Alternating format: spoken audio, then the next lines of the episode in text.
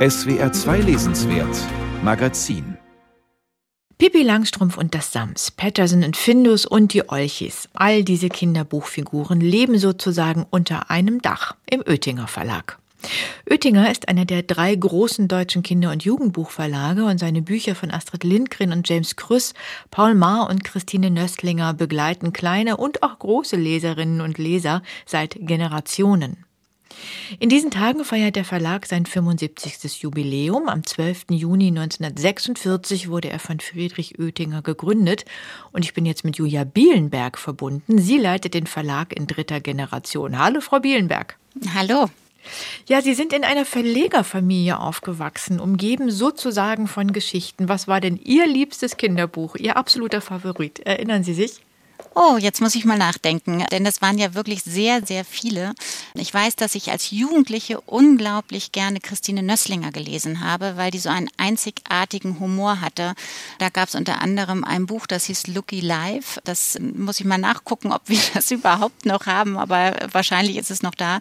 Ich habe Astrid Lindgren hoch und runter gelesen. Äh, ich habe Madita geliebt. Die ist ja so ein bisschen sozialkritischer oder das sozialkritischste Buch von Astrid Lindgren.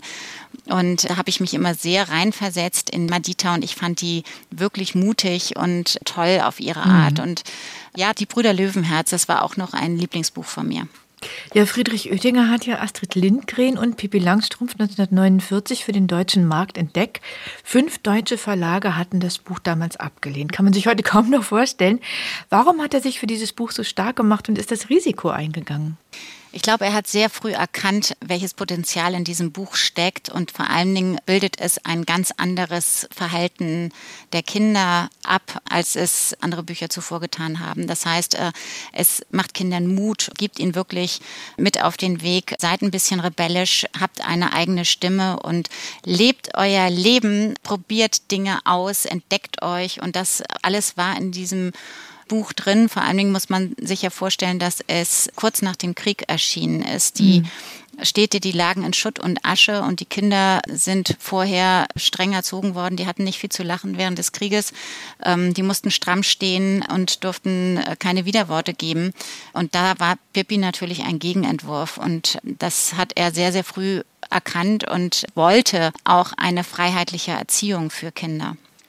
Wie ist es dem Verlag gelungen, über 75 Jahre so viele prägende Kinder- und Jugendbuchautorinnen und Autoren zu gewinnen und vor allem auch zu halten? Ich hatte ja ein paar Namen genannt.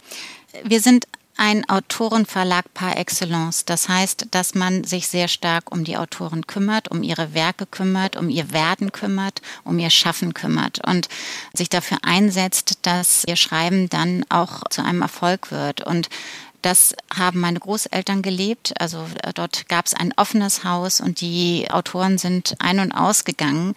Und das haben meine Eltern genauso gelebt. Ähm, heute ist es nicht mehr ganz so einfach, das in der Form zu leben, weil wir ein größeres Haus geworden sind mit mehr Autoren, als wir sie früher hatten. Aber das ist trotzdem unser Grundsatz, der über allem ähm, schwebt. Das ist unser Erfolgsrezept. Das heißt, wenn Sie sagen, die Autorinnen gingen bei Ihnen ein und aus, das heißt, Sie haben, ich weiß nicht mit wem, zum Mittag gegessen von den Kinderbuchautoren?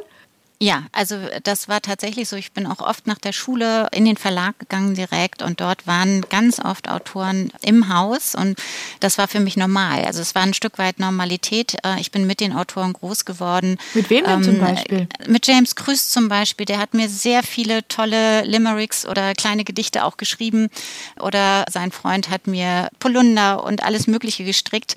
Astrid Lindgren war relativ häufig zu Besuch, weil sie eine sehr, sehr enge Freundin meiner Großmutter war.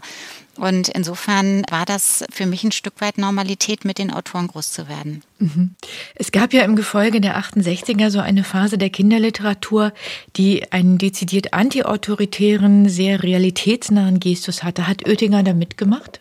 Ja, doch, da haben wir auf jeden Fall mitgemacht. Das ist, also Literatur ist ja immer so ein Stück weit Spiegel der Zeit und das hat sich natürlich bei uns auch rauskristallisiert. Wir hatten damals auch Anne Rüttgers zum Beispiel als Autorin ähm, und insgesamt sozialkritischere Bücher im Programm und das muss natürlich so sein, dass die Dinge, die in der Realität stattfinden, dann sich auch irgendwo in den Büchern abbilden. Heute haben Sie auch Fantasy-Literatur im Programm, hügelige Geschichten, also so gemütliche Wohlfühlbücher, so würde ich es mal übersetzen. Wie würden Sie die Programmatik von Oettinger heute beschreiben? Was ist Ihnen wichtig? Uns ist alles wichtig, was die Kinder und Jugendlichen in irgendeiner Form bewegt, was sie interessieren könnte. Das beginnt in der Pappe mit unseren Pappbilderbüchern und geht dann über Bilderbücher, Kinderbücher bis hin zu Jugendbüchern. Und wenn man da natürlich zum Beispiel dann Richtung Fantasy Panem nennen kann, wir befassen uns auch mit, mit dem, was die Kinder heute beschäftigt. Und das sind zum Beispiel solche Dinge wie Umweltschutz. Und da wissen wir dann auch, dass unsere Autoren sehr viele Rückmeldungen bekommt von Kindern, ähm, die sich eben fragen, was können sie tun gegen den Klimawandel und für den Klimaschutz. Und das thematisieren wir auch in unseren Büchern. Was sind denn jetzt hügelige Geschichten? Das muss ich jetzt doch noch mal wissen.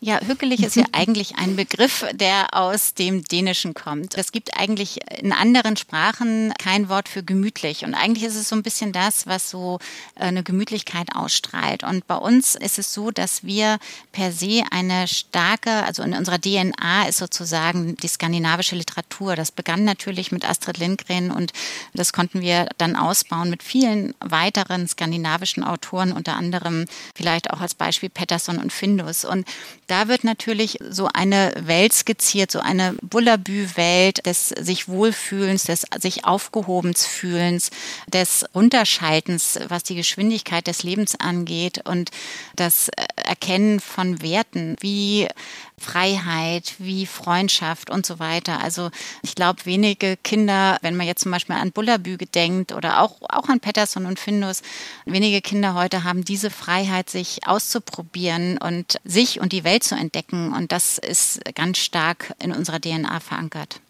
Vielen Dank, Julia Bielenberg, Geschäftsführerin des Oettinger Verlags, der in diesen Tagen sein 75. Jubiläum feiert. Dankeschön. Vielen Dank.